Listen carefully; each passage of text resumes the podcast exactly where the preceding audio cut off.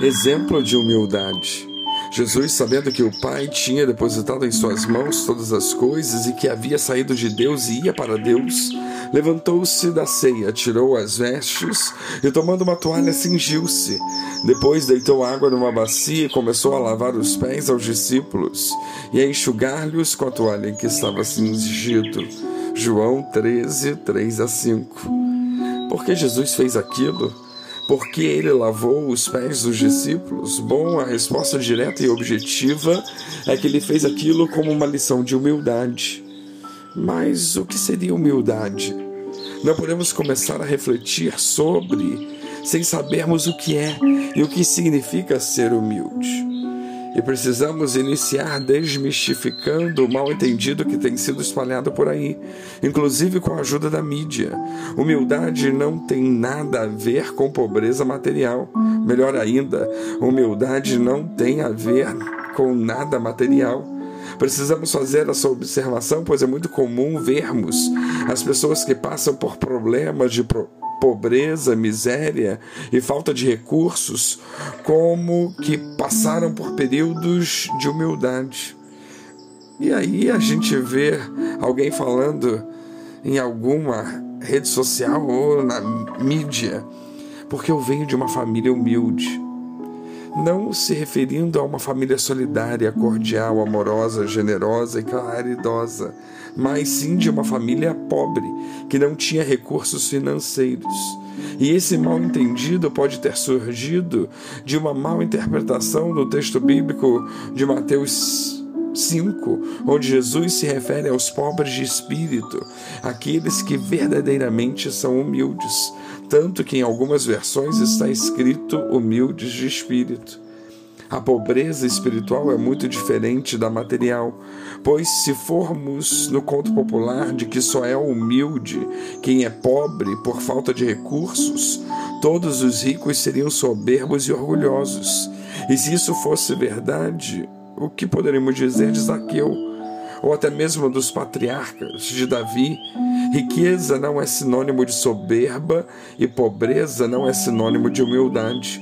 A verdadeira humildade que vem de humilhar-se é o que verdadeiramente reconhece que, por mais que tenha, existe alguém melhor, por mais que tenha, sempre precisará aprender mais. Jesus foi assim e Lúcifer era o contrário. Por isso, temos que dizer que conhecemos muito pessoas que são pobres, soberbos e também muitos ricos, humildes. Humildade vem de caráter e não do bolso. Mas, voltando à questão, o que Jesus queria que os discípulos aprendessem com aquilo que ele fez? Isso fica claro na afirmação do verso 14, quando Jesus fala que devemos lavar os pés uns dos outros. Muitos imaginam que devemos sair por aí pegando bacias, toalhas e lavando os pés dos irmãos. Inclusive, muitas igrejas encontram nessa afirmação uma oportunidade para pregar esse ritual como forma de purificação.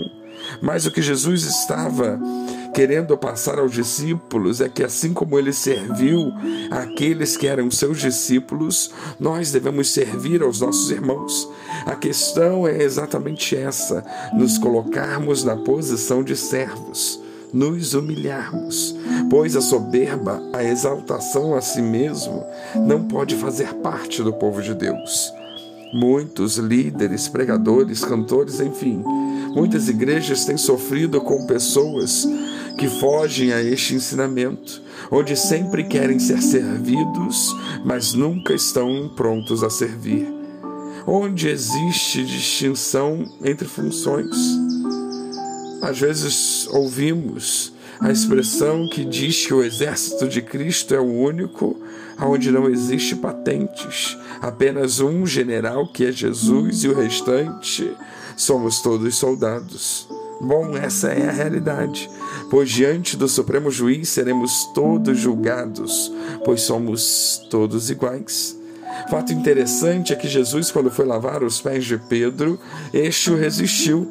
A resposta de Jesus ante a resistência de Pedro demonstra que era necessário que Pedro deixasse o orgulho e a soberba de lado. Primeiro, porque todos haviam tido seus pés lavados por Jesus. Por que com Pedro seria diferente? Ele era especial? Segundo, porque essa atitude de resistência de Pedro mostra o quanto ele quis se mostrar como o único ali que não iria permitir a humilhação do Mestre. Caso semelhante aconteceu quando Cristo lhe anunciou a crucificação e Cristo repreendeu-lhe, dizendo: Para trás de mim, Satanás. Outra coisa é que Pedro, quando aceitou, lhe disse: Mestre, então o corpo todo.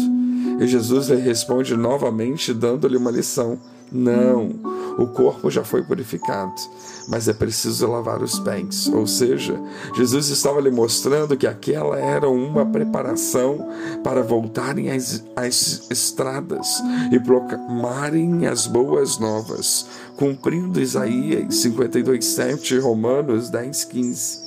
Aqueles que rejeitam sujar os pés nunca precisarão lavá-los. E sujar os pés aqui significa ir a campo, pois naquela época as estradas eram de terra, as pessoas usavam sandálias. Então, quando caminhavam, seus pés ficavam empoeirados, e quando chegavam a alguma casa era necessário que lavassem os pés para limpá-los da poeira da estrada. Quando mais sujos os pés de um cristão, mais se mostra que está cumprindo sua missão. Lavar os pés de uma visita era uma forma de servi-la e de lhe dizer que era bem-vinda. Ou seja, hoje não precisamos lavar os pés às visitas que andam de carro no asfalto, que usam tênis luxuosos e caros, mas podemos servi-las e recebê-las muito bem.